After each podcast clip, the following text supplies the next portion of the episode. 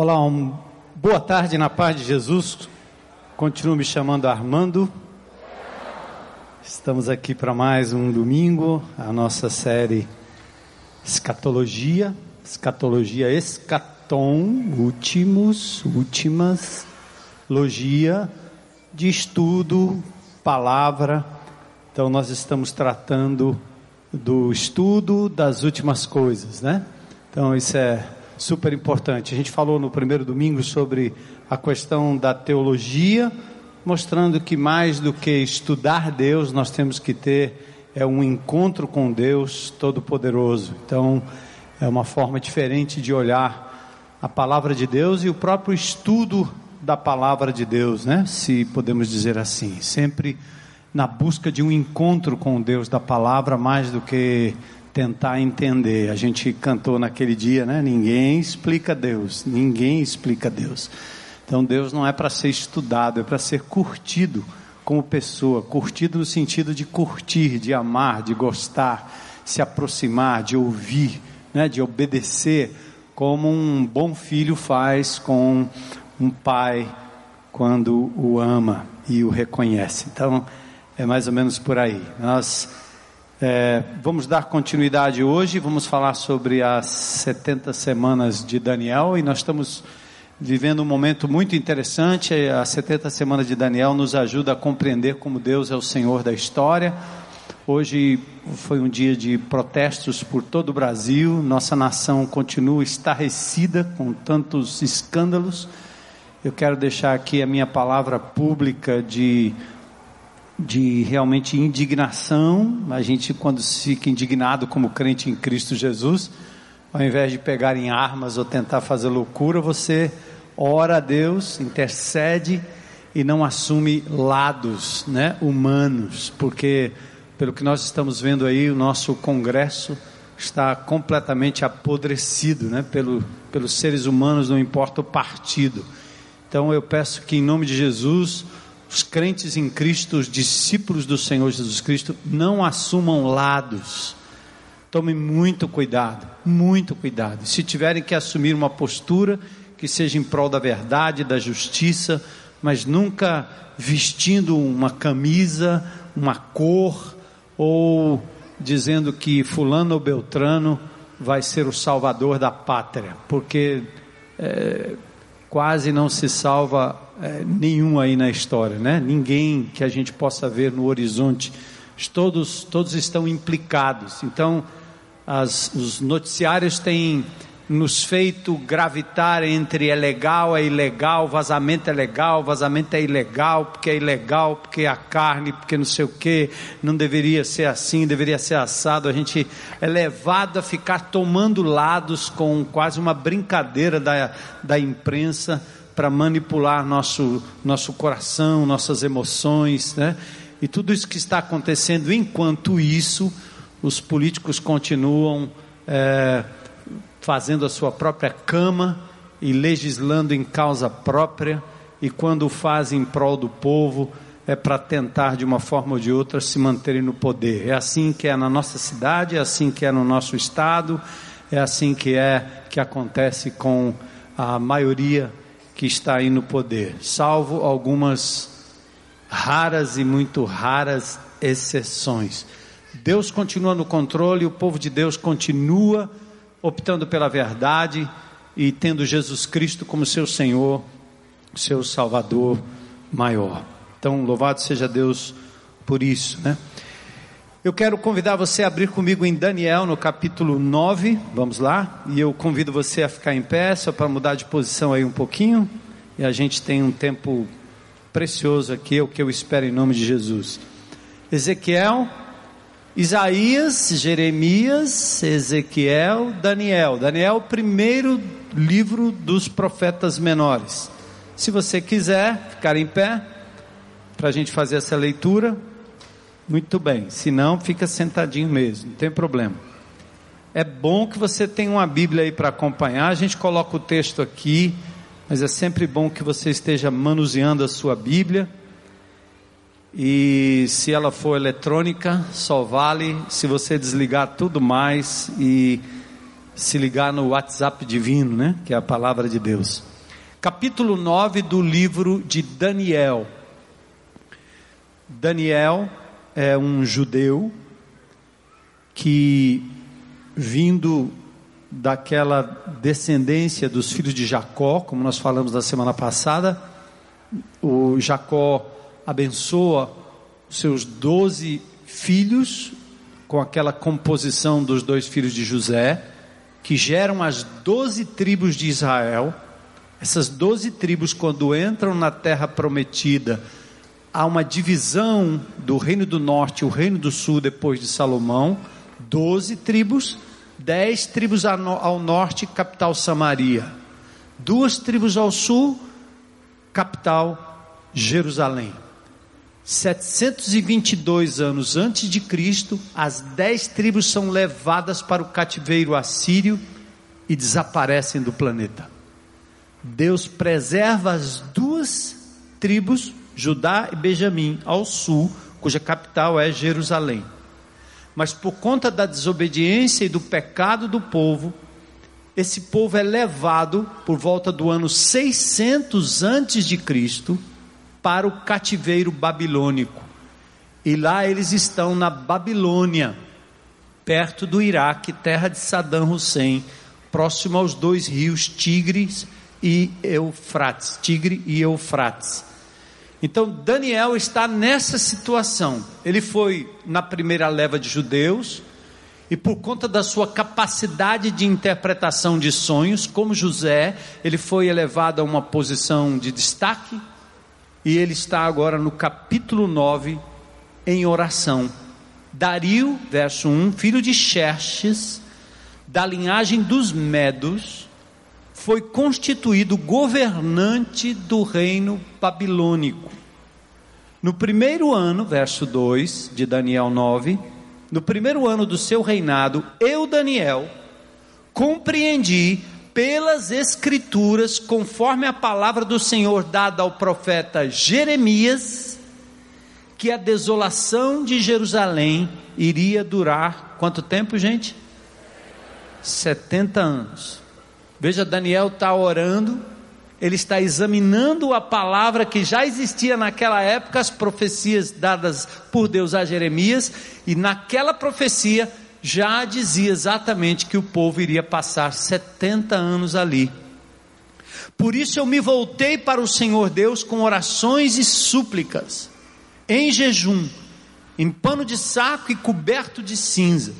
Orei ao Senhor, o meu Deus, e confessei. E Daniel aí começa a confessar o pecado do povo e o dele mesmo. Ele assume sua própria pecaminosidade. Vamos pular aí alguns versículos para o verso 20 agora. 20.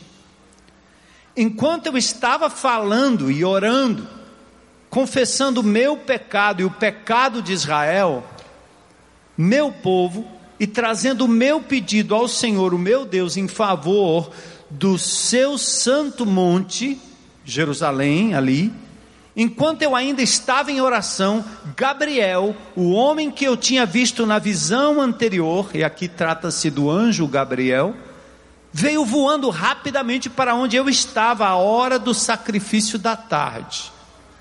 Ele vê uma visão, ele me instruiu, o anjo Gabriel, e me disse: Daniel, agora vim para dar-lhe percepção e entendimento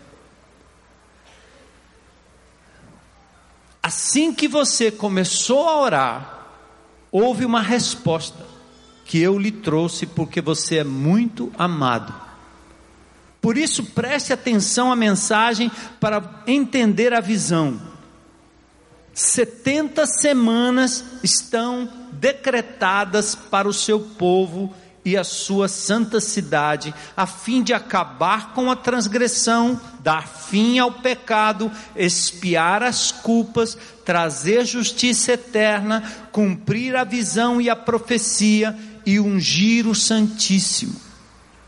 Saiba e entenda que, a partir da promulgação do decreto que manda restaurar e reconstruir Jerusalém, até o ungido, o príncipe venha, haverá sete semanas e sessenta e duas semanas. Ela será reconstruída com ruas e muros, mas em tempos difíceis. Depois das sessenta e duas semanas, o ungido será morto, já não haverá lugar para ele. A cidade e o lugar santo serão destruídos pelo povo do governante que virá. O fim virá como uma inundação, guerras continuarão até o fim e desolações foram decretadas. Com muitos, ele fará uma aliança que durará uma semana. No meio da semana, ele dará fim ao sacrifício e à oferta. E numa ala do templo, será colocado sacrilégio terrível, até que chegue sobre ele o fim que lhe está decretado. Senhor, é tua promessa nessa palavra que o Senhor nos daria saber, sabedoria e entendimento, compreensão. E nós contamos agora com a ação do teu Espírito para nos mostrar, nos iluminar, nos fazer compreender a tua palavra. Fala conosco, Senhor. E acima de tudo, nos ajuda, porque nós queremos responder em adoração, em obediência, mudança de atitude e maior confiança no teu controle sobre a história do mundo e sobre a nossa história. Fala conosco, Senhor. Fala o mais simples, fala aquele que é mais douto, fala a cada um de nós, como o Senhor tem falado ao meu coração é o que nós pedimos em nome de Jesus. Amém. Podem sentar.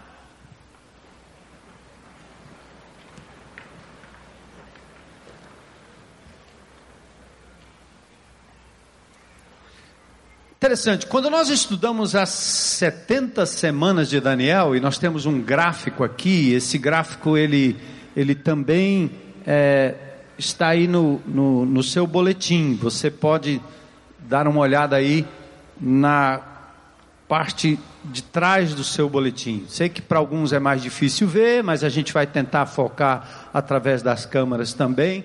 Esse gráfico, então, é uma demonstração de uma linha do tempo. Essas algemas aqui indicam os 70 anos do cativeiro babilônico.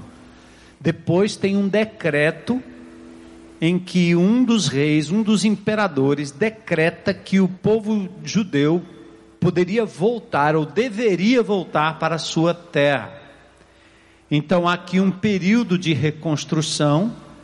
Depois daqui tem um período de silêncio, sem profeta até João Batista, exatamente esse período que encerra o Velho Testamento com Malaquias, tem 400 anos de silêncio, sem profeta, sem sacerdote, sem rei em Israel, é o chamado período inter bíblico, é nesse período que, por exemplo, aparecem os livros que compõem as adições da Bíblia católica, é, no caso dos Macabeus e etc. Então, são livros chamados apócrifos, que foram escritos numa era e numa época, eram livros de história, a razão que eles não entram no cânon, na coleção do Novo Testamento, é que eles estão cheios de erros uh, geográficos, eh, históricos e até doutrinários, não combina com nada do resto da Bíblia, nem com nada que vem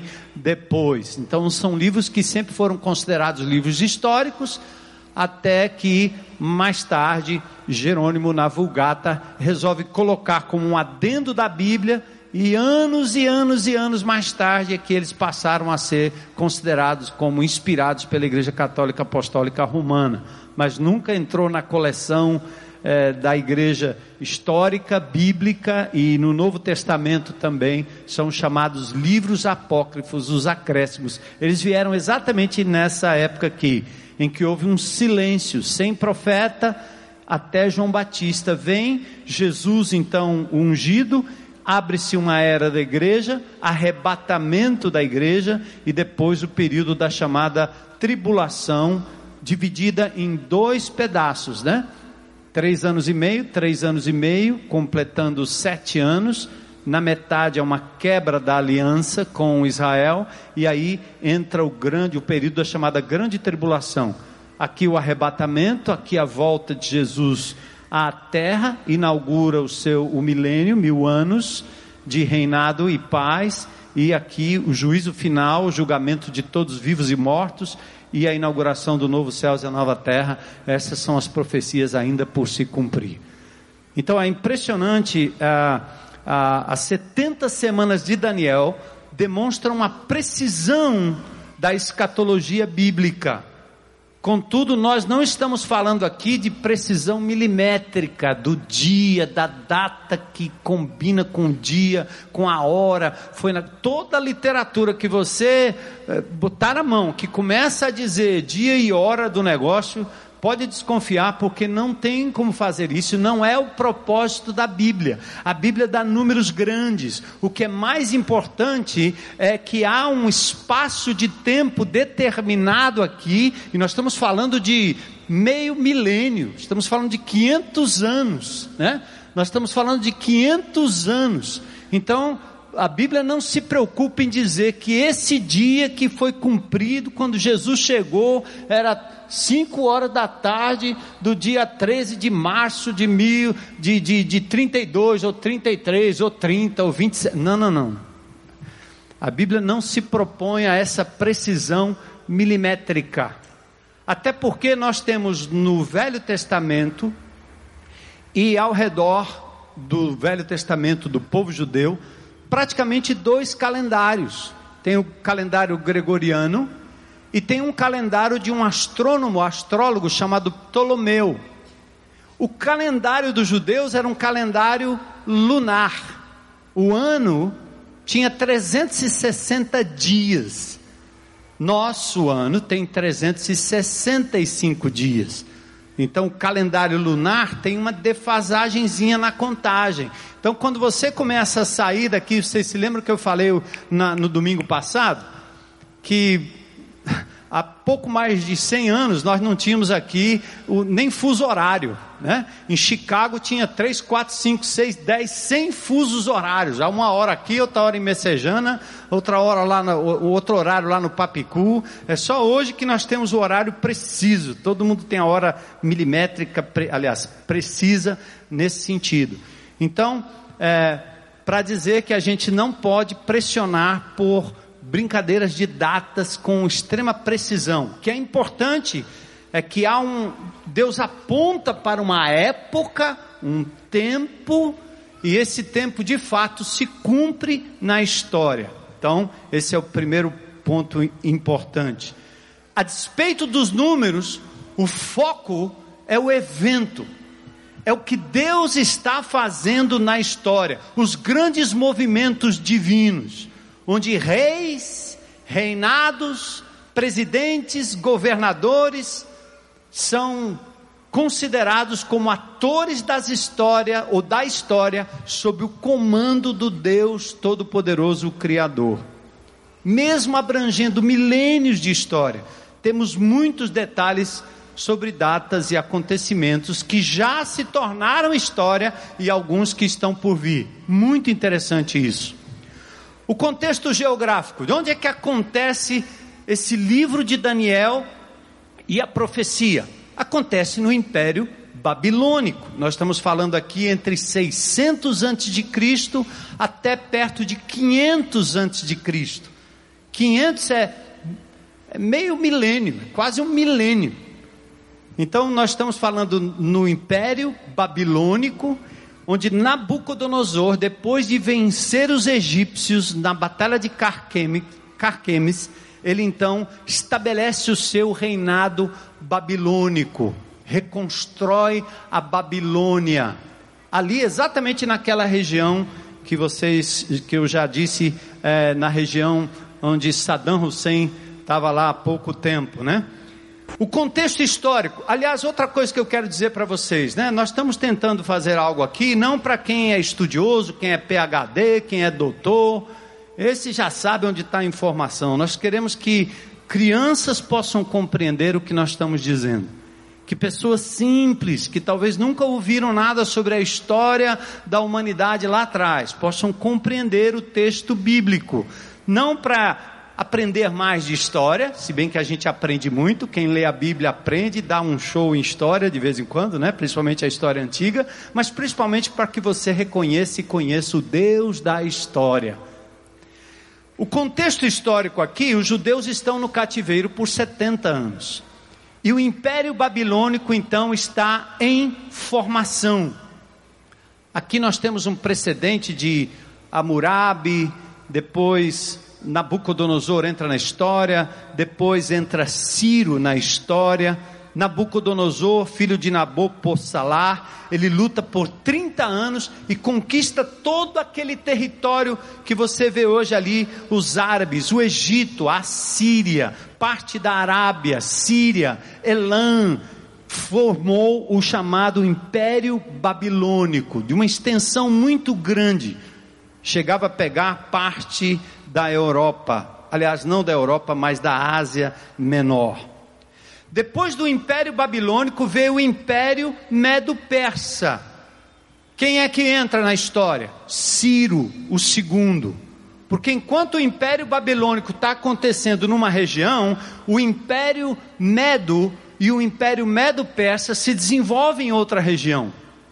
Num determinado momento da história de Daniel, que ele está lidando com Nabucodonosor, entra um rei um imperador, um conquistador chamado Ciro. Ele é Ciro II. Esse Ciro, então, ele derrota os babilônicos, Nabucodonosor, e ele derrota de uma forma até interessante. Um dos rios, se não me falha a memória, Eufrates, ele passava por dentro da cidade construída por Nabucodonosor. E esse Ciro muito inteligente, ele desviou, como ele não podia invadir a Babilônia, que era toda murada, inclusive Nabucodonosor reconstrói a torre de Babel, ele reconstrói os jardins chamados, ele constrói os jardins da Babilônia, que é uma das sete maravilhas da antiguidade. Eu estou falando de coisas aqui que você vai estudar na sua aula de história. É, coisas que você pode aprender na sua aula de geografia, lá na, na sua faculdade, onde quer que seja. E para te mostrar que nós estamos falando de uma Bíblia que tem fundamento na história. E que naquilo que ela se propõe ali informar, não há como contradizer. Então nós não cremos numa história da carochinha, num Papai Noel que a gente não sabe de onde veio, que chega nos visitando de rena, né, montado numa, numa, numa numa, numa carrocinha, puxado pelas renas e caindo neve no Ceará. Nossa fé não está baseada em duendes. Os duendes, os duendes, eu acredito em duende. Ah, sete anões. Não, não, não. O Jesus que eu creio está fincado na história. A história do Velho Testamento é fincada na história. Então, quando nós estamos falando de Daniel aqui, nós estamos falando de movimentos históricos. O que é que Ciro faz? Ele desvia o curso do rio, e como ele não pode invadir pelos portões e nem subir pelos muros, eles passam exatamente por dentro onde o leito do rio passava e derrota os babilônios, e ele começa a constituir agora um novo reinado. Quando ele se torna rei, diferente de Nabucodonosor, que quando conquistava uma cidade, ele levava todo mundo cativo para a sua cidade. Ciro é diferente. Ele disse: não, todo o povo cativo aqui volta para sua casa, porque ele queria que os povos tivessem seus próprios deuses, sua própria cultura, sua própria cidade e adorassem o seu próprio Deus e pronto, pagasse o imposto para ele. Então, olha que interessante. Ciro é chamado na Bíblia, em Isaías, do meu ungido. Ou seja, Deus usou o descrente, não é porque ele era convertido, não, nem batizado na igreja batista ou coisa parecida. Ciro era um rei absolutamente pagão, mas que Deus usou pela sua forma de ver o império estabelecer o império, Deus usou no momento da história, usou Nabucodonosor para punir o povo e levar para o cativeiro, e usou Sírio para decretar que o povo voltasse para a sua terra. Entendem? A lição preciosa? Deus é Deus da história. O coração do rei, Provérbios 21, 1 diz que está nas mãos do Senhor. Ele inclina para o lado que ele quer. Você precisa crer nisso. Você é filho desse Deus que tem o coração da autoridade do rei nas suas mãos. Aí você diz: por que, que ele não inclina para o meu lado? Porque nem sempre eu e você merecemos. Esse país está pagando o que fez, abandonou Deus. Com essa onda de que tudo é permitido e nada de cristianismo, nós temos um, um diretor de cinema do filme A Bela e a Fera, dizendo que o maior desejo dele é rasgar a Bíblia, é acabar com a Bíblia. É legal, né? E nós vamos para o cinema assistir a Bela Fera, muito legal. Mas o cara que fez aquele filme ali tem ódio dos crentes, a ponto de querer destruir a Bíblia. Então, uma nação que começa a exaltar ideologias antibíblicas, ela acaba pagando, porque Deus é Deus da história. Ele usa quem Ele quer, para arrochar, como diz o cearense, ou para aliviar, quando Ele quer. Então vamos lá. Então, Ciro o segundo, ele tem um decreto em 536 dizendo: voltem em 445, Neemias retorna para reerguer os muros sob as ordens de um outro rei chamado Artaxerxes. Depois do Império Medo-Persa, então nós temos o Império Babilônico, o Império Medo-Persa, Ciro. Depois nós temos aqui, próximo de 331, o Império Grego e depois, pouco antes da vinda de Jesus, quem domina? O Império Romano. O Império Romano vem, facilita a criação, a, a movimentação, a mobilidade das pessoas, desenvolve os correios, faz estradas e permite que o evangelho venha numa época em que há a chamada paz romana, pax romana, para que o evangelho de Jesus possa agora ser levado para todas as nações. Por isso que Paulo dizia: Eu vou a Roma. Parece que ele ia na esquina, é longe.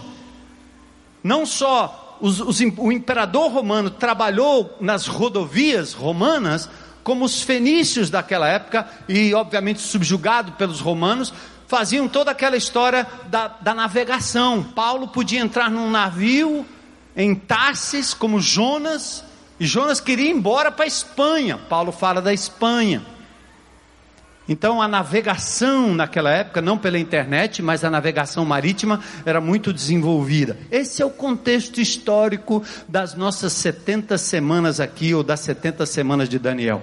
Então, capítulo 9, Daniel está em oração, reconhece o pecado do povo, era o primeiro ano do rei Dario, o Medo, filho de Assuero, no capítulo 2, Daniel interpreta o sonho de Nabucodonosor acerca da estátua, que fala exatamente das nações, dos impérios, lá no capítulo 2, estátua de que tinha ouro na cabeça, prata nos ombros e no peito, bronze na cintura, ferro nas pernas, indicando essas nações que viriam.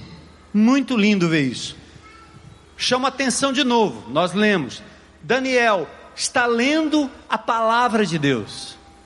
Meu irmão, você não vai achar a resposta para a sua vida, seu futuro, seu momento, senão na palavra de Deus. Então Daniel está orando, mas ele está examinando as Escrituras. Por isso que nós fazemos questão de, como igreja, colocar a Bíblia nas mãos de vocês, fazer com que vocês leiam a palavra de Deus. Eu fiquei impressionado na semana passada na última semana que nós tivemos o nosso GR, fomos na casa de uma irmã e ela, o marido é espírita, a, a, a filha também frequenta, a irmã é, nova convertida, de, agora, aliás, ela está pegando a Bíblia, nem posso dizer isso, mas leu a Bíblia pela primeira vez. Vamos fazer o mapa. E ela veio toda nervosa porque ia fazer o mapa pela primeira vez. Ai, ai, ai, né? Havia todo um suspense lá e ninguém sabia. Aí a mulher abre a boca e dá uma aula, porque ela leu o livro de Esther, de Ruth, perdão, o livro de Ruth. E quando tinha mais gente lá nesse GR aí, né? Quando ela leu o livro de Ruth, não conseguiu parar, porque achou que ia ler um versículo, um capítulozinho, foi até o final. E ela descreveu o mapa em detalhes. Ruth, Noemi, a mulher que se tornou amarga, o marido que morreu, o seu voto de ir com a sua sogra, depois Boaz, o remidor. Ela começou a contar, gente, eu comecei a chorar. Quem estava lá, eu acho que chorou também. Não era nada diferente, mas eu dizia, meu Deus, como é que pode uma pessoa ler a Bíblia pela primeira vez, pela, nunca tinha olhado uma Bíblia, leu um livro da Bíblia e estava dando uma aula profunda para a gente, falando de implicações que tinha a ver com a nossa própria vida. Quem fez isso? Deus fez. Não precisou professor, não precisou teólogo, não precisou classe de escola dominical, não precisou escolinha bíblica, nada disso. Precisou alguém com o coração aberto e a palavra de Deus nas mãos. Amém? Levanta aí sua Bíblia aí, quero ver quem tem Bíblia aí. Quem não tem Bíblia de papel, levanta o celular para dizer: é o meu celular, tem a Bíblia. Amém. Olha aí. Somos o povo de um livro que está nas mãos de todo mundo. Foi assim que fez Daniel. Daniel se volta em oração, não há sinais de arrependimento, mesmo que Deus os castigue justamente, mas Daniel apela para o propósito de Deus, o propósito maior. Senhor, se não for por nós, se não for pelo nosso, uh, pela, pela, pela nossa, uh, nosso arrependimento, se não for pelos nossos por favor, Senhor, faça pelo teu nome, porque o Senhor tem promessas lá em Gênesis falando do descendente que viria. Então não deixe o teu povo se acabar aqui na Babilônia. Daniel então faz esse apelo. Enquanto ele orava, Deus envia o mensageiro para dar a resposta a Daniel. Ele apareceu na hora do sacrifício, no entardecer. Deus usa anjos como ministros a serviço dos santos, diz lá Hebreus. Gabriel é guardião de Israel. E o anjo Gabriel disse que veio trazer entendimento. Então vamos agora para o versículo 24 e vamos trabalhar aí nas 70 semanas. Bora junto? Verso 24. Todo mundo comigo aí? O que está escrito aí? 70 semanas estão decretadas para o seu povo e para a sua, e sua santa cidade, para acabar com a transgressão, dar fim ao pecado, para expiar as culpas, para trazer justiça eterna, para cumprir a visão e a profecia e para ungir o Santíssimo. Ó, oh, primeira coisa é que nós não precisamos ficar com essa história de que profecia tem um significado oculto tão difícil. Cuidado aí, porque quem gosta de fazer isso são os gurus. Guru gosta que você fique com cara de ignorante e ele com cara de sabe tudo. Como se você não pudesse nunca descobrir. Não, não, não. A primeira, quando você olha, vai interpretar a Bíblia, a primeira olhada tem que ser literal, histórica, gramatical, tá certo? Tem sujeito, tem predicado, tem verbo, então não tem o que inventar. Leia a Bíblia e deixa a Bíblia falar. Se o significado extrapola, pode ser uma metáfora, uma simbologia, certo? Por exemplo, simbologia. Quem é que tem, quem é que vai fazer uma declaração para o leão esse ano? Alguém aí? Quem é? Alguém aqui já fez declaração? Vai fazer declaração? Quem é que não declara para o leão? Por que, que esse povo está levantando a mão? Eu estou falando de zoológico? Hã? O que é leão? Hã? Imposto de renda, olha aí, rapaz. Então, se eu escrevesse essa frase hoje, daqui 200 anos alguém ia ler, é mistério.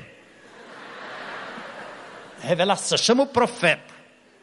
Não, é porque nós também usamos linguagem simbólica, metafórica. Então, não, nada desse negócio de que a Bíblia é complicada, porque é complicada é para você não aprender. E eu estou dizendo, não, é não. Vai lá que Deus vai te revelar, tá certo? Se você for dar qualquer coisa para o leão, não vá para o zoológico. Faça seu imposto de renda. Outra coisa, a profecia está firmada no tempo. No tempo quer dizer no tempo cronológico, não super preciso, com segundos, mas em épocas importantes. Então, primeira coisa, 70 semanas, o tempo. Mas 70 semanas é bem pertinho. Pelo que se desenvolve no versículo, bem nesses versículos aqui, nós podemos entender que cada semana equivale a sete anos, ao invés de sete dias. Interessante, a Bíblia faz isso bastante. É como aquela história: mil anos é como um dia, um dia é como mil anos, né? Então, 70 semanas é o tempo para o seu povo. Que povo é? Povo judeu, povo de Israel. Cidade, sua cidade santa, Jerusalém para acabar com a transgressão e para dar fim ao pecado. Finalidade clara. Para expiar a culpa. O que é expiar a culpa? É sofrer em lugar de quem tem culpa. A palavra expiação é assim, ó. Você errou, vai pagar. Se alguém pagar por você, ele expiou a sua culpa, ele assumiu no seu lugar. Foi isso que Jesus fez quando ele morreu na cruz do Calvário. Ele era inocente, nós éramos pecadores, condenados, e ele se ofereceu no nosso lugar. Um condenado não pode se oferecer no lugar de outro condenado, porque ele já deve, vai morrer do mesmo jeito. Mas um inocente pode. Foi isso que Jesus fez na cruz do Calvário, como o Cordeiro de Deus que tira o pecado do mundo. E para cumprir a visão e a profecia, ou seja, fala dos finais dos tempos. Então vamos lá. 70 semanas. A semana aqui pode se referir a um período de sete anos. Portanto, se nós temos 70 semanas e cada semana vale sete anos, quantos anos nós temos ao todo? Sete vezes sete, quarenta e nove. Põe um zero lá, fica quatrocentos e 90. Então, 70 semanas aqui equivale a quantos anos, classe? 490 anos, quase meio milênio. Então ele está dizendo aqui: a profecia foi dada 70 anos para se cumprir uma série de coisas a partir do decreto de Ciro. Quando o decreto foi dado, nós temos agora 490 anos pela frente. Essa é a continha. Vamos lá, caminhando. Verso 24: 70 semanas estão decretadas para o seu povo. Qual a finalidade? Qual a razão dessas 70 semanas? Agora vocês vão descobrir comigo. Tem seis propósitos aqui. Como é que eu acho o propósito? É só a preposição para. Eu lhe dei um dinheiro para você comprar lanche na escola, menina. Eu lhe dei dinheiro para comprar lanche. Você comprou bombom. Fugiu do propósito. Então, quando você vê para aí, quer dizer para mesmo, não é para de parar. É para de finalidade. Então, vamos comigo. Verso 24. Bota lá para a gente ver. As 70 semanas estão decretadas para o seu povo, é para ele, finalidade, a sua santa cidade, para quê? Ponto 1, um, ajuda aí, classe. Para acabar com a transgressão. Segundo, para dar fim ao pecado. Terceiro, para expiar as culpas. Quarto, trazer justiça eterna. Quinto, cumprir a visão e a profecia. E sexto, para ungir o Santíssimo. Pronto. Agora vamos para o verso 25. Olha aí. O verso 25 começa assim, ó. O anjo dizendo para Daniel: saiba e entenda. Você pode saber de uma coisa e não entender nada. Você sabe que existe trigonometria? Sim, eu sei. Você entende de trigonometria? Não. Então ele está dizendo: eu vou lhe dar uma informação, mas eu quero que você entenda, saiba e entenda que, saiba e entenda, a partir da promulgação do decreto que manda restaurar e reconstruir Jerusalém, até o ungido, olha aí, a partir do decreto que manda reconstruir Jerusalém, até o ungido, o Messias, a vinda do Cristo, quantas semanas tem aí no texto? Sete semanas mais 62 semanas. Quantas semanas? 62 mais 7? 69. Ih, está faltando. Quantas semanas são ao todo da profecia? Vocês estão dormindo, né? Quantas semanas ao todo da profecia? 70. Acordou, meia, meia metade acordou. Aí ele diz: do decreto para o povo de Israel voltar e reconstruir a cidade, até a vinda do ungido, quantas semanas ao todo? 60 aí? 70 menos uma. Tem uma aí que está destacada do negócio. Então você já tem uma noção aqui. Se falarmos em anos, faz a conta aí. 69 vezes 7. Hã?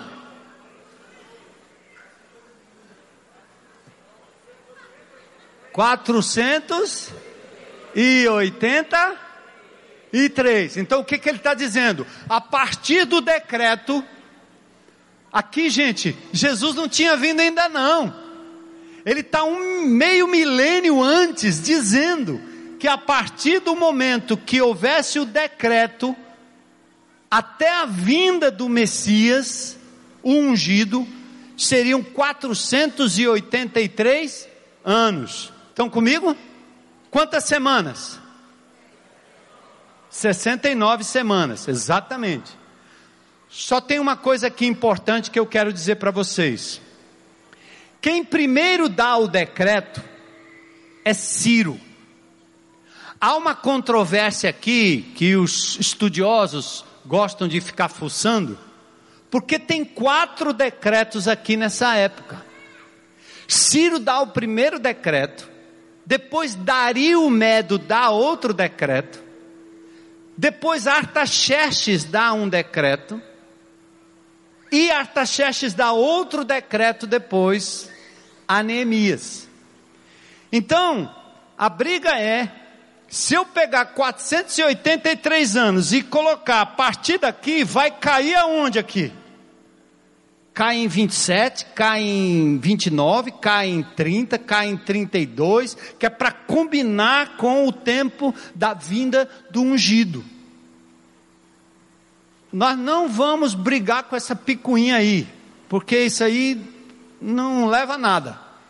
Há quem acredite que o decreto é o de Ciro, há quem acredite que o decreto de Dario, fundamentado no de Ciro, é o que está valendo, há quem acredite que Artaxerxes e o seu decreto é que passa a valer. Como a data aqui é um negócio que não é preciso, o que basta para nós é que exatamente num período de 480, 483 anos, este decreto é dado e cai exatamente aqui na época em que Jesus Cristo adentra a cidade de Jerusalém e ali ele é recebido como rei. Osana, Osana. As crianças começam a clamar Jesus entrando num jumentinho, cumprindo Zacarias eh, 9. E presta atenção: jumento não era um animalzinho de humilde, humilde sim, não. O jumento era como a limousine da época. Certo? Então vai com calma aí para você não achar. Quando Jesus sobe num jumentinho que ele mandou buscar é para aquele fim, e ele entra em Jerusalém, aquele gesto era tido como o gesto da entrada de um rei. As crianças começaram a louvar o Senhor e os discípulos disseram: Cala a boca essa criançada falando besteira. Jesus diz: Não, não, não, não, não, não, deixa eles falarem. Da boca dos pequeninos vem o verdadeiro louvor. O povo pegou em palmas e começou a aclamar Jesus, entrando em Jerusalém como rei. Gente, a coisa mais preciosa é que depois dessa profecia, dada mais ou menos 500 anos antes, essa profecia é cumprida exatamente aqui, quando o Senhor Jesus Cristo vem a esse mundo. Amém? Glória a Deus. Nós não estamos falando de uma cura do fígado, do câncer, da cabeça, do olho, do dinheiro que a gente achou. Nós estamos falando de uma profecia cumprida na história, demonstrando que o nosso Deus é o Deus da história e que Jesus Cristo veio para cumprir a história. Então, do ponto de vista de quem vê isso e vê a glória de Deus, nós tínhamos que gritar: Aleluia, Jesus. Amém. E os batistas ficam quietos. É. Lindo! Uh! A IBC, é, ela dá glória a Deus, fazendo o que o Salmo 47 diz, né? Batei palmas todos os povos, né? Aclama ao Senhor, glória a Deus. Entenderam, né? Quantos decretos tem? Quatro. Mas Ciro tem o decreto principal, onde ele manda o povo voltar. Vocês se lembram que em Neemias capítulo 2, Neemias está triste porque o povo está lá desolado. Os judeus já tinham ido com Esdras. Esdras já tinha voltado lá para construir o templo, reconstruir o templo não deu certo, depois teve oposição, ele voltou mais tarde de novo, mas a cidade não estava completa. É Neemias que volta para reconstruir os muros. Artaxerxes olha para Neemias, ele está triste, porque ele diz: Como é que pode eu estar tá aqui em Guaramiranga, passando bem, na casa do rei, e o meu povo lá em desgraça, lá naquela cidadezinha lá do interior, acabado aquele povo. Aí Neemias disse: Eu não posso ficar aqui. Ele chora, e aí, quando o, o rei vê que ele está triste, Neemias diz: Por favor, eu quero um tempo, eu quero recursos, e eu quero cartas para eu poder passar pelas cidades e chegar até a minha cidade para reconstruir os muros. E Artaxerxes então dá a ele tempo, 52 dias recursos, deu madeira, deu tudo para ele reconstruir os muros. E deu a ele cartas para ele poder passar pelos, pelas cidades e ir em direção a Jerusalém. Então vamos lá. Coisa maravilhosa. A partir da promulgação, a promulgação do decreto que manda restaurar, reconstruir Jerusalém, aí dá mais ou menos o tempo que eu lhe disse, decreto de Ciro, até ungido. Haverá sete e sessenta e duas semanas. Verso 26, vamos lá. Verso 26. Depois das sessenta e duas semanas, já foram sete, né?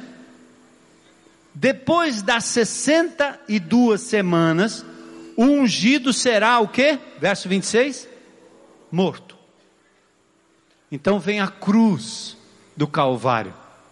Interessante que aqui já tem uma profecia de que Jesus Cristo não viria como rei aqui, mas ele viria cumprindo Isaías 53, ele viria como servo sofredor para dar a sua vida. Eu falei nisso na semana passada aqui.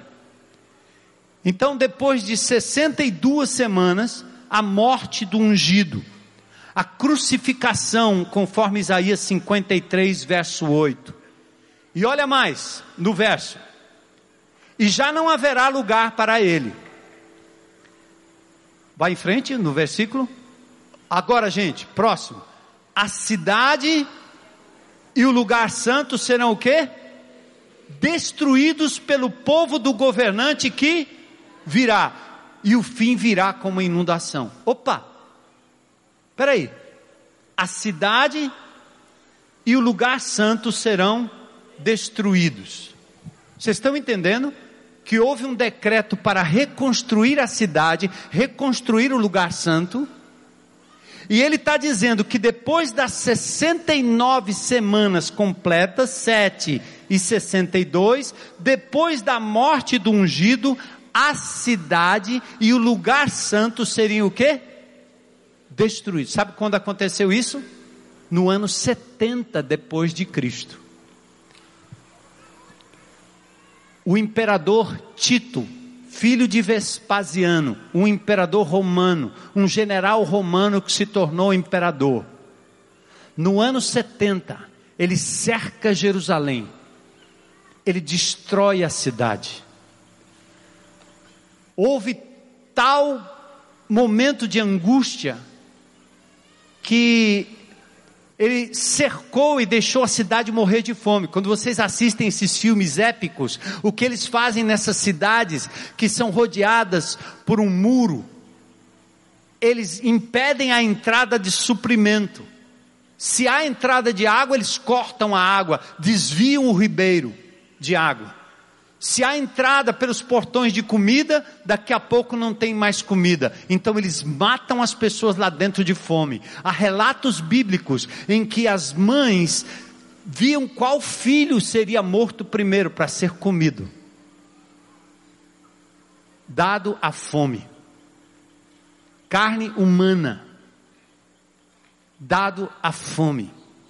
Você sabe o que é correr ali, comprar um negócio no supermercado? Você sabe o que é correr ali, pegar numa árvore? Mas quando você tem uma cidade cercada, murada, dentro não tem lavoura, e esse povo depende do que vem de fora, tanto água quanto alimento, e você passar dias e mais dias, o exército romano estacionado lá fora, esperando você se matar de fome. 40 dias, 50 dias, 60 dias sem água, sem comida, 100 dias, 150 dias, 200 dias, hã? o que, que você faria? Quando eu falo da notícia, eu vou dizer assim, cruel! É porque você não está lá dentro. Pense na loucura. O exército romano, no ano 70, destruiu Jerusalém.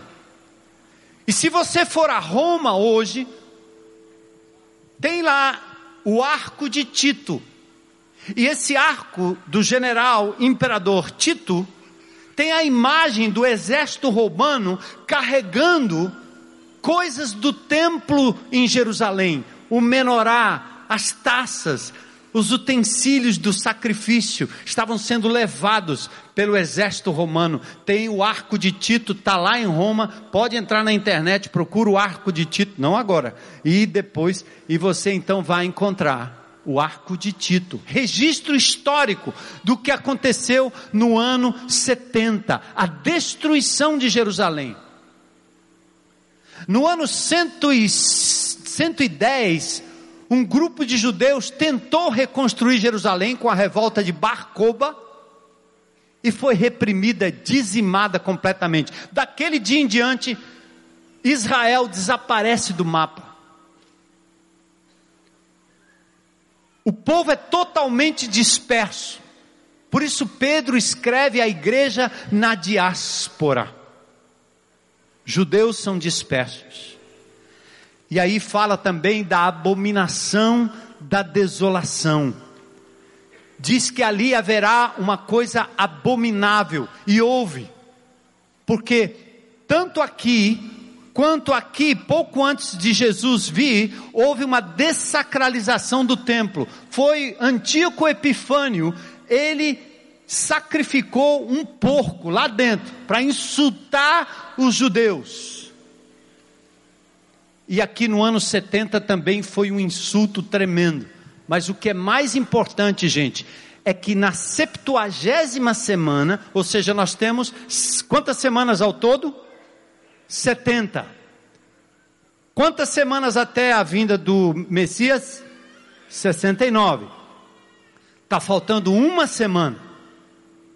E no meio desta semana vai haver também uma dessacralização do templo. O que eu queria dizer para vocês é que aqui há, lembra das duas montanhas? Nós estamos falando sobre um período de destruição, um período de domínio dos romanos sobre os judeus, dispersão, mas que está apontando para um outro período lá na frente. E vai acontecer durante a chamada grande tribulação ou tribulação, a septuagésima semana, esses sete anos, conforme a profecia aí. No ano 70, Jerusalém foi destruída. No ano 79, o Vesúvio, aquele vulcão italiano, destrói Pompeia. No ano 80, Roma é incendiada, Nero põe a culpa nos cristãos e leva os cristãos para fazer tochas humanas e entregá-los no Coliseu quando foi inaugurado com a matança de milhares, milhares de cristãos, porque o maluco do Nero achou que o incêndio foi provocado, ele tinha que botar a culpa em alguém, colocou a culpa nos cristãos, o evangelho já tinha chegado em Roma e houve perseguição e sofrimento tremendo, terrível.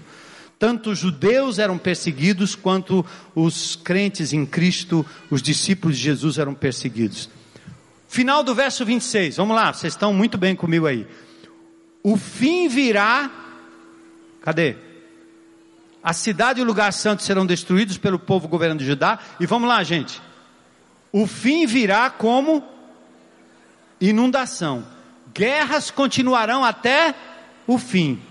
Desolações foram decretadas. No verso 27, diz que ele, esse terrível desolador, faria uma aliança que duraria uma semana. Verso 27 no meio da semana, ele dará fim ao sacrifício e à oferta, e numa ala do templo será colocado o sacrilégio terrível, até que chegue sobre ele o fim que lhe está decretado. Vamos falar então desta última semana. O que, que aconteceu? Por que, que não emendou a última semana aqui logo? Alguns até acreditam que houve uma emenda. Mas há coisas nessa profecia que ainda apontam para um outro período. O que nos parece é que na 69 semana abre-se um intervalo. Deus para de lidar com o povo judeu como nação, Israel como nação. Ele abre um intervalo e agora ele começa a lidar não mais como uma, com uma nação, mas com o povo que é composto por muitas nações, a sua igreja. Isso é muito importante que vocês entendam. Que Deus no Velho Testamento estava lidando com uma nação, com uma terra, templo, tenda, depois o templo, sacerdotes, Toda aquela linguagem tinha a ver com a terra. O sábado, ano sabático, ano jubileu, tudo isso era para Israel como nação, como povo, como terra. No ano 70, eles são destruídos. E já que no início da igreja, Jesus, quando esteve aqui, ele em dois versículos, que são os versículos talvez mais tristes que tem no Novo Testamento logo no início, Deus olha para os judeus, para a nação de Israel, e diz assim: Eu vou tirar o reino de vocês, e vou dar a um povo que vai produzir os seus respectivos frutos. O que é que Jesus estava dizendo?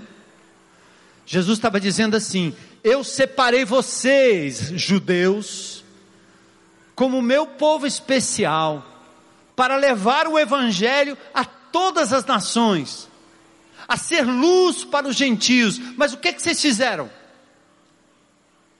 Vocês ficaram focados em vocês mesmos. Vocês não compartilharam o Evangelho. Vocês foram como Jonas. Que quando eu pedi para você ir pregar em Nínive, você não quis ir pregar para o seu inimigo e por isso eu vou tirar o reino de vocês e vou dar a um povo que vai sair pelo mundo afora pregando o evangelho de Jesus, o meu evangelho. Entende, igreja? Que nós não podemos incorrer no mesmo erro dos judeus, eu sou de Jesus, aleluia, e Ele me abençoa, então eu guardo a minha casa, eu guardo as minhas coisas, eu guardo o meu grupo pequeno, para ser só meu, da minha família e dos meus amigos? Eu fui impactado pelo meu mapa hoje de manhã, quando Deus diz que o banquete estava preparado com convite para os seus amigos, para os judeus. Sabe o que, que eles disseram? Ah, não dá não, agora não posso não. Tem que cuidar das minhas coisas, cuidar do meu trabalho, tem que cuidar do meu gado, tem que cuidar. Não, eu vou casar, agora não, depois eu vou servir o Senhor. Eles tinham uma desculpa. Aí Deus disse o quê? Saiam por aí nos becos, nas valas, nos buracos, no presídio, no lixão, nos condomínios, onde tiver os desgraçados, pobre coitado, que não tem nem onde dormir, tragam para dentro, que o meu banquete está preparado para eles. Aí os servos saíam, e eu acho que quando o camarada que estava lá meio escanteado lá da sociedade, ele dizia assim: Você foi convidado para o banquete. Ele dizia: Você é doido, eu? Não. Eu? É. E quanto é? É de graça. Entra. E o, o, o, a frase que me impactou nesse texto de Mateus 22 é que o Senhor diz: traga para dentro os que são bons e os que são maus. Então, na hora do banquete lá, tinha gente que prestava e gente que não prestava. De vez em quando eu vejo uns crentes assim, esses, esses amados irmãos. Pastor, a IBC está cheia de pecado.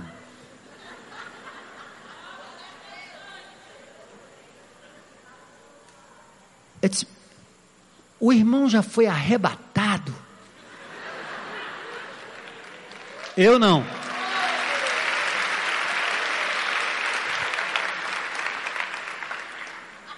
Ninguém está cultivando pecado aqui dentro, não, meu irmão. Mas Deus diz que ninguém separa joio do trigo. Se você viu o pecado, trate, ame, restaure, abrace o pecador, leva ele ao arrependimento e cuidado que você é o próximo. Que, que negócio mais descarado, mais hipócrita esse cristianismo barato de denominação que nos ensinou que a gente vai ficar censurando o outro.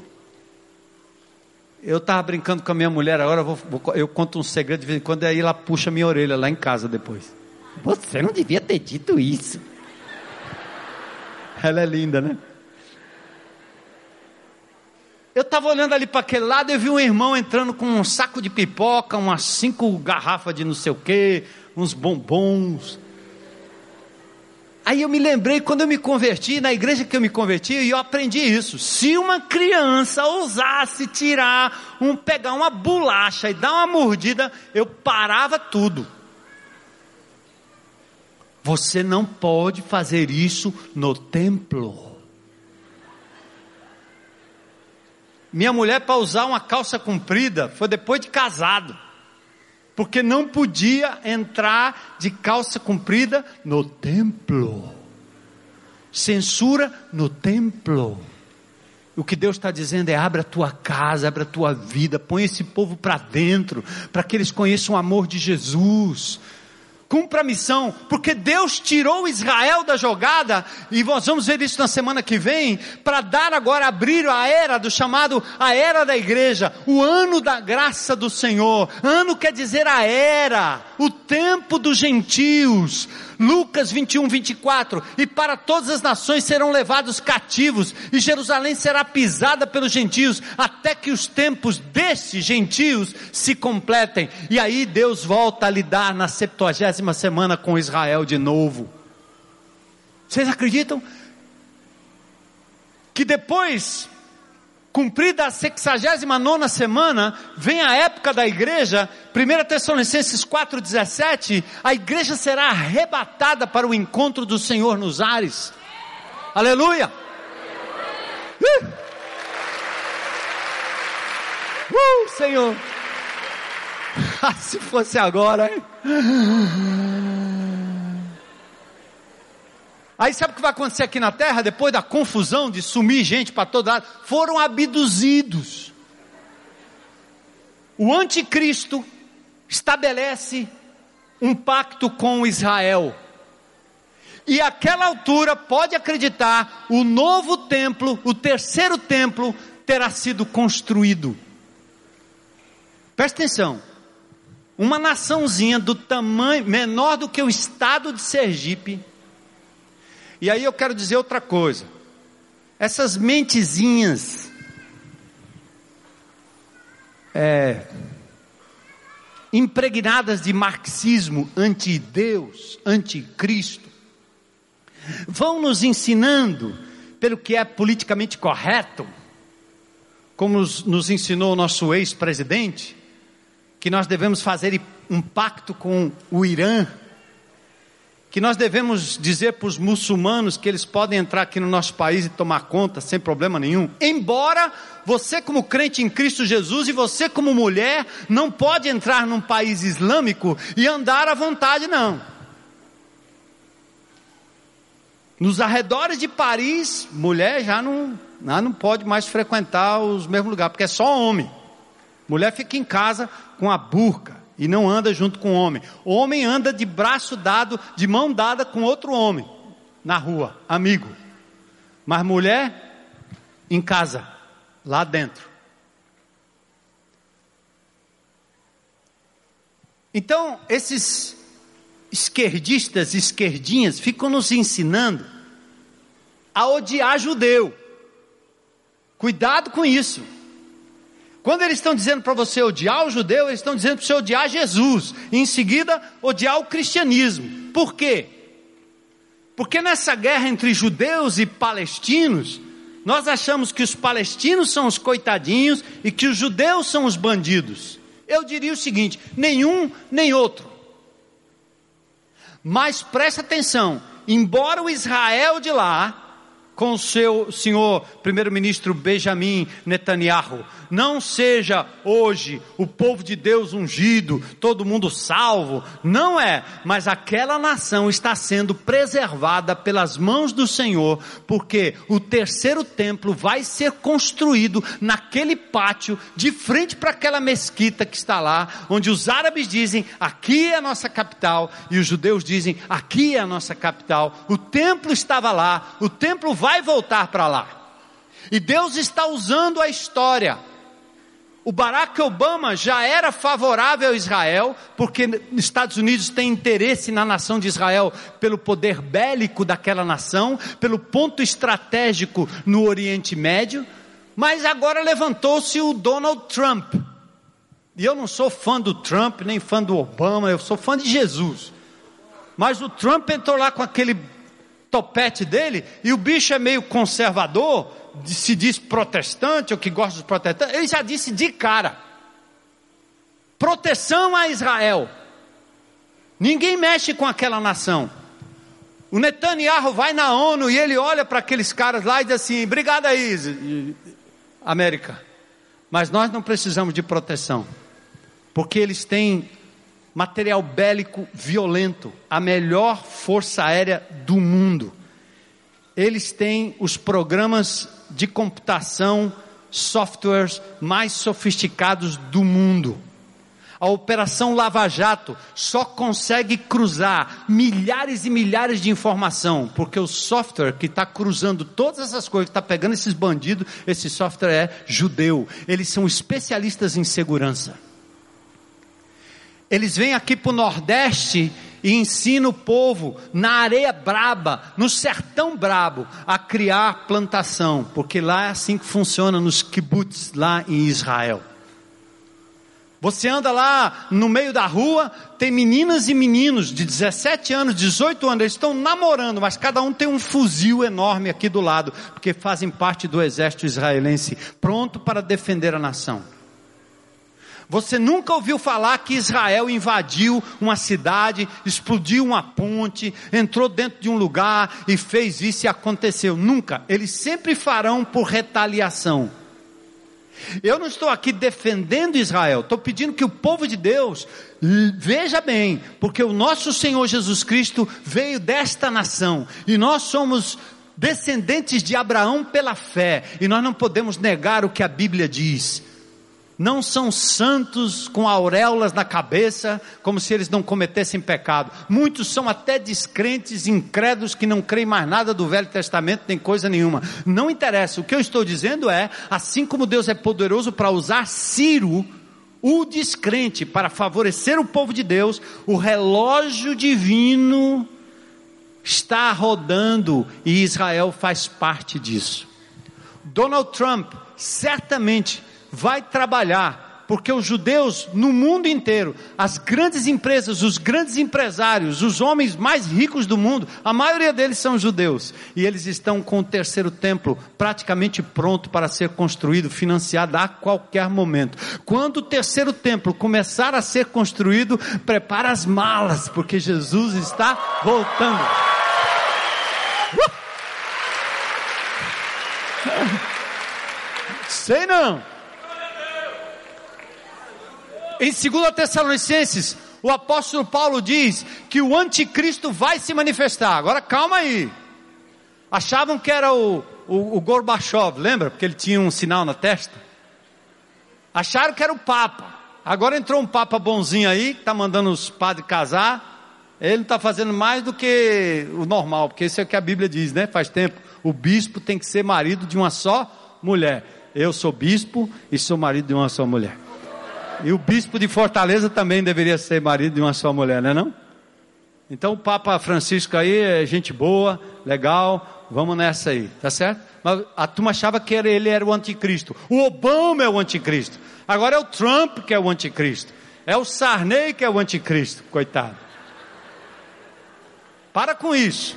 Mas a Bíblia diz em 2 Tessalonicenses capítulo 5 que tem alguma coisa que está impedindo a ação plena do anticristo. E ali no texto é o Espírito Santo de Deus com a sua igreja, porque no momento que a igreja for arrebatada, aí nós temos o início da septuagésima semana, três anos, aliás, sete anos da tribulação. Deixa eu dar um outro panorama para você aqui. Sabe o Apocalipse? O livro do Apocalipse tem 22 capítulos. Os primeiros três capítulos trata da igreja da era da igreja, esse período aqui, ó. Quando você entra no capítulo 4, é profecia ainda por se cumprir. Porque aí o cordeiro que foi achado digno de abrir os selos, derramar as, tocar as trombetas e derramar as taças, vai descrever o que acontece nesse período. O anticristo faz um pacto com Israel, esse pacto traz paz, no meio da tribulação ele quebra o pacto, desacraliza o templo, e aí vem a chamada grande tribulação. No final, Cristo retorna com a sua igreja, que lá no céu, durante a tribulação, enquanto estivermos com o Senhor, conscientes, não dormindo, conscientes, Lucas capítulo 16 mostra isso. Nós temos dois eventos: as bodas do cordeiro, o noivo com a noiva, a sua igreja. Glória a Deus, né? É muito lindo. E o Bema, tribunal de Cristo, que é isso aí. Não é para condenar os crentes, mas o Senhor vai passar um por um na ficha. Maria, que é que você fez com o que eu lhe dei? Eu acho que nós não seremos, claro, nós não seremos condenados como o grande trono branco no juízo final, mas nós seremos envergonhados diante de um Senhor que deu a sua própria vida por nós, e nós aqui, tendo tudo, recebendo tudo, damos muito pouco de volta.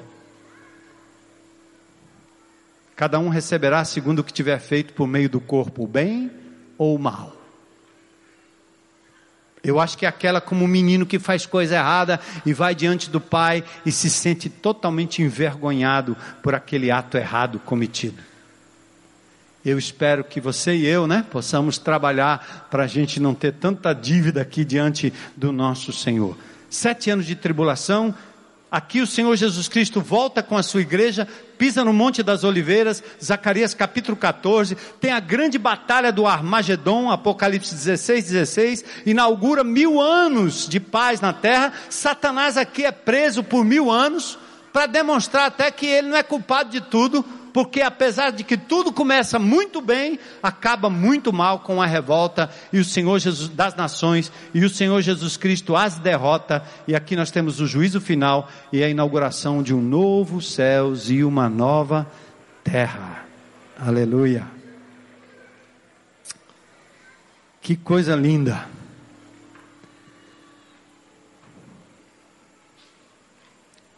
Eu corri mais do que meu esboço aqui.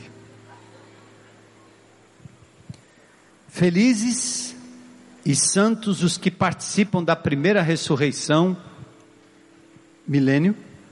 A segunda morte não tem poder sobre eles, Apocalipse 21 a 6. Serão sacerdotes de Deus e de Cristo e reinarão com ele durante mil anos. O trono branco, Apocalipse capítulo 20. Novos céus e nova terra, Apocalipse 21, 1. Vi então um novo céu e uma nova terra pois o primeiro céu e a primeira terra tinham passado e o mar já não existia. E Apocalipse 22, 7 é como nós terminamos o nosso tempo hoje à noite. Eis que venho em breve. Feliz é aquele que guarda as palavras da profecia deste livro. Amém? Quantos anos de cativeiro? 70.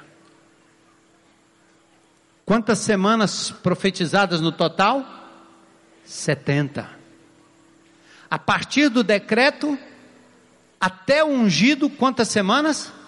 69.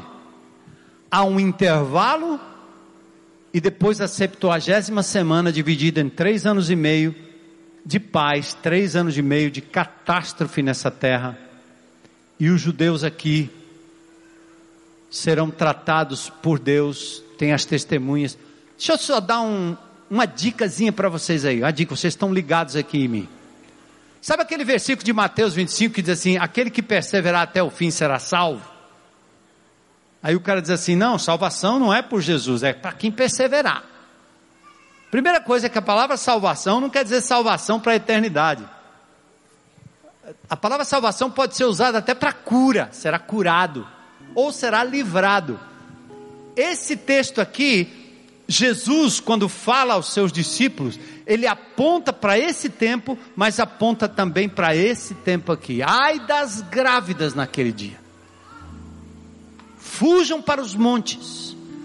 Vai ser um tempo de grande tribulação. Mas aquele que perseverar até o fim será salvo, livrado. Os judeus vão ver vir aquele a quem eles traspassaram.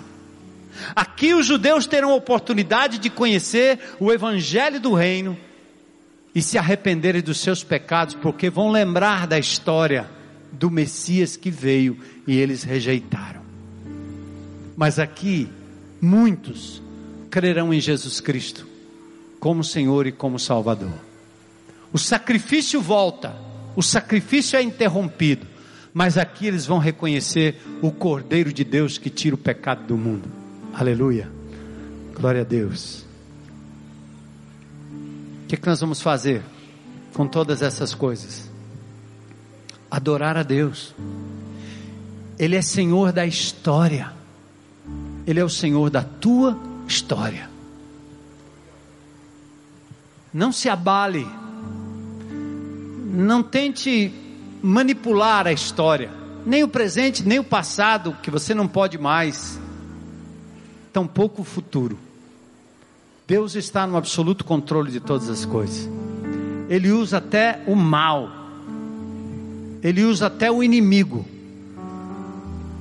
ele usa o descrente, ele usa quem ele quer. Ele é Deus, ele é soberano. Nós temos o privilégio, irmãos, de termos sido chamados para este tempo, sermos os porta-vozes da mensagem de Jesus. Por isso a missão dessa igreja é amar a Deus acima de todas as coisas. Vamos amar uns aos outros, cuidar uns dos outros, cuidar da vida do irmão, não criticar, não se assustar. Maldito homem que confia no homem e faz dele o seu braço. Besteira. Quer dizer que o dia que eu errar, eu cometer um pecado grave que todo mundo ficar sabendo, vocês vão me chutar? Ou vão me amar? Porque eu sou fraco, eu sou ser humano, estou sujeito. Todos nós estamos. Você está. Vamos amar ao Senhor acima de todas as coisas. Compreendendo a fragilidade do ser humano, vamos nos amar uns aos outros. Amém? E a terceira parte da nossa missão, vamos proclamar Jesus. Porque agora é o tempo. Hoje é o dia aceitável Hoje é o tempo de proclamarmos o Evangelho de Jesus até que ele venha.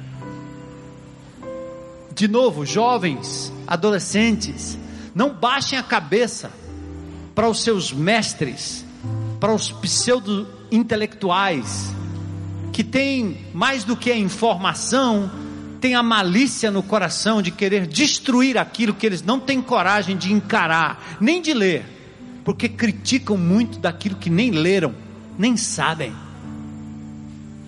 Ergue a cabeça e tenha orgulho santo de dizer: eu, eu creio em Jesus, aquele que veio há dois mil anos atrás, que morreu, mas ressurgiu, venceu a morte, e por ele milhares de cristãos deram a vida e porque nós fomos resgatados por esse Jesus, não somos mais o que éramos antes. Você pode até nem entender, meu amigo, mas você não tem como explicar esse poder que se manifesta em nossas vidas, em nossa comunidade. É, é muito bom ser discípulo de Jesus. E eu quero hoje à noite levar você a essa reflexão. Olha para a história. Olha Deus trabalhando. Nossa fé é firmada na história. E eu quero dar oportunidade para qualquer pessoa.